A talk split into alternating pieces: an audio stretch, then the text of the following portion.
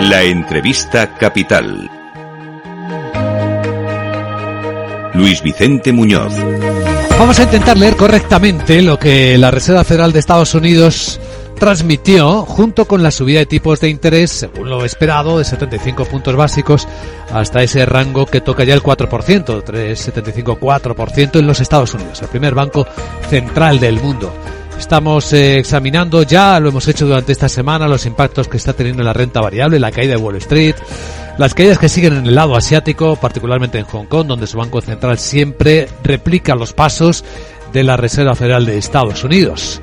Pues aquí en directo en Capital Radio saludamos a Daniel Vaquero, socio director de Welcome Asset Management. ¿Cómo está Daniel? Muy buenos días. Muy buenos días a todos. Quizá lo que más impacto produce es escuchar a Jerome Powell reconocer que los tipos de interés al final van a estar más altos de lo que él esperaba. Hombre, la verdad es que de momento están cumpliendo el guion. Es cierto que, como bien dices, eh, duele, duele en el sentido del que creo que todos estamos esperando ese punto en el que eh, la Fed cambie el guion, ¿no? Y pivote un poco y deje, eh, o al menos restrinja un poco más las subidas de tipos, ¿no? Ayer lo dejó claramente el mensaje en el mercado. Es prematuro pensar que ese momento de pivotar está muy cerca y dos, que están eh, comprometidos a, rebajar esa inflación eh, pues que está en subyacente 6,6, en, en, en, en, normal está en el 8, estamos hablando de tipos muy altos cuando ellos tienen su compromiso de, de rebajarlo al 2%, ¿no? ¿Qué significa esto? Que las decisiones adoptadas ahora, la subida de tipo de interés, no están teniendo el efecto esperado para parar la inflación? Bueno, es, eh, yo creo, antes lo estábamos comentando, yo creo que es un poco prematuro. Pensemos que llevamos muchos años de tipos bajos, de mucha expansión de balance por parte de los bancos centrales. Eh, realmente llevan subiendo tipos este año. Es cierto que ha sido una subida de tipos tan agresiva como ha sido la subida de la inflación, es decir, ha venido acompasada, una inflación desbocada, pues lleva a tomar medidas eh, en cierta medida, pues con la misma contundencia con la que ha sido la inflación. Y yo creo que el problema viene más por el lado de que, yo creo ayer lo dijo, lo dijeron, ¿no? Estaban hablando del, eh, del endurecimiento acumulado de cómo el retardo de la política monetaria está afectando a la actividad económica. Creo que van un poco más por ahí los tiros, ¿no? Es cierto que ahora mismo tienen un mercado, eh, eh, digamos, eh, el, el, de empleo está bollante, pleno empleo, sigue tensionado incluso, ¿no?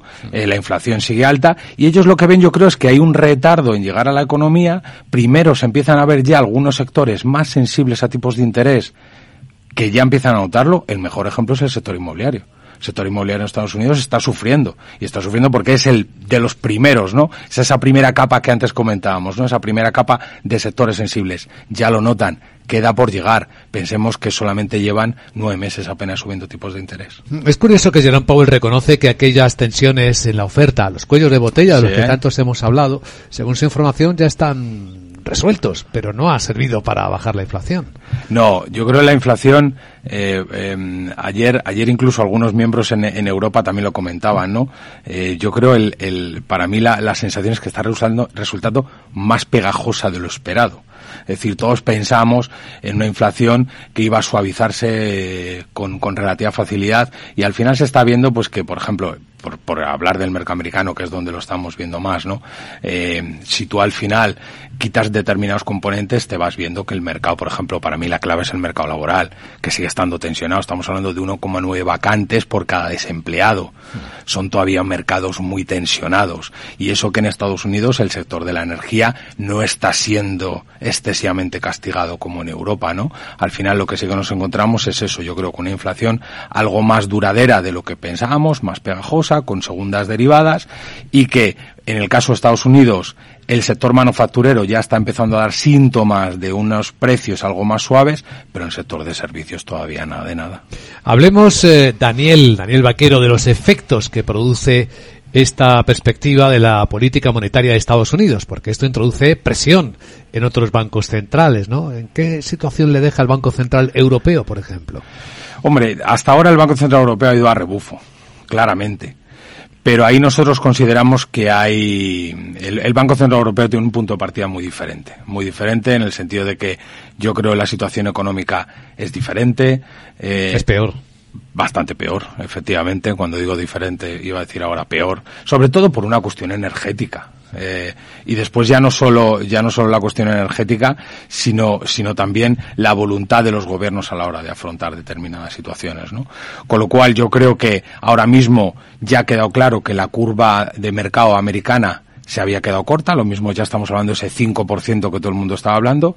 Sin embargo, nosotros pensamos que en el caso europeo puede estar descontando de más, es decir, que al final puede tener más eh, sentido en un momento dado que Europa por sus debilidades levante el pie el acelerador un poquito antes que Estados Unidos, puesto que su situación de partida, como bien estamos comentando, es peor. Pero si aumentan, Daniel, los diferenciales de tipos de interés entre Estados Unidos y Europa, sí.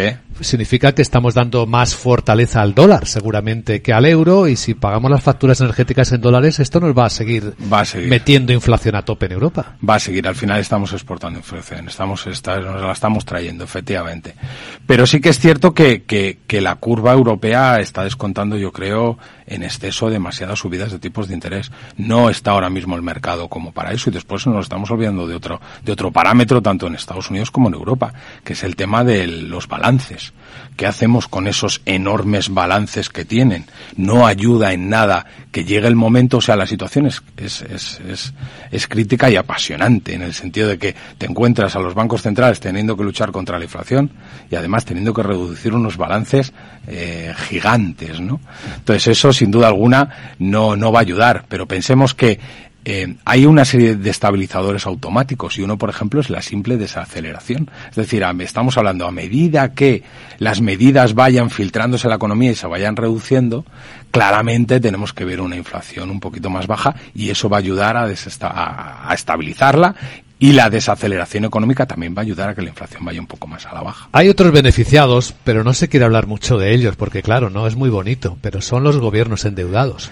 Hombre, sin duda alguna, sin duda alguna, y eso y eso viene bien. Es decir, ya lo estamos viendo. Eh, Les encanta las, la inflación. bueno, en este, en este periodo, el otro día leía la cifra, no la recuerdo exactamente, pero en el caso del gobierno español, eh, el, el, la recaudación que ha tenido en, en, en impuestos, por ejemplo, pues ha sido importante en temas de IVA, el tema de que te reduce tu deuda nominal, es decir, no es un El IRPF sin deflactar las tarifas, sí. Claramente, claramente que son, son beneficiados.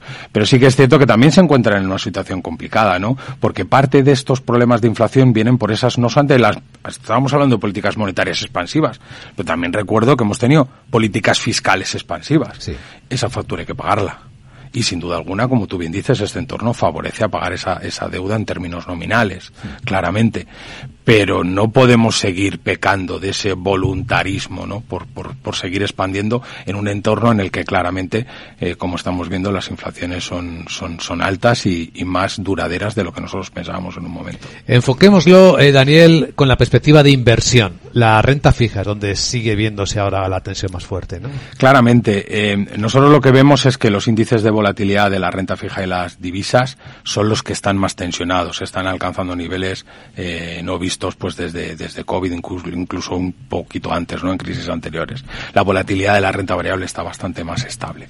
Lo que sí que vemos es que ahora mismo el, el, el binomio rentabilidad-riesgo en renta fija y sobre todo en renta fija corporativa a corto plazo ofrece una oportunidad que creo, creemos que es necesario aprovecharla. Hacía tiempo que no teníamos esta oportunidad.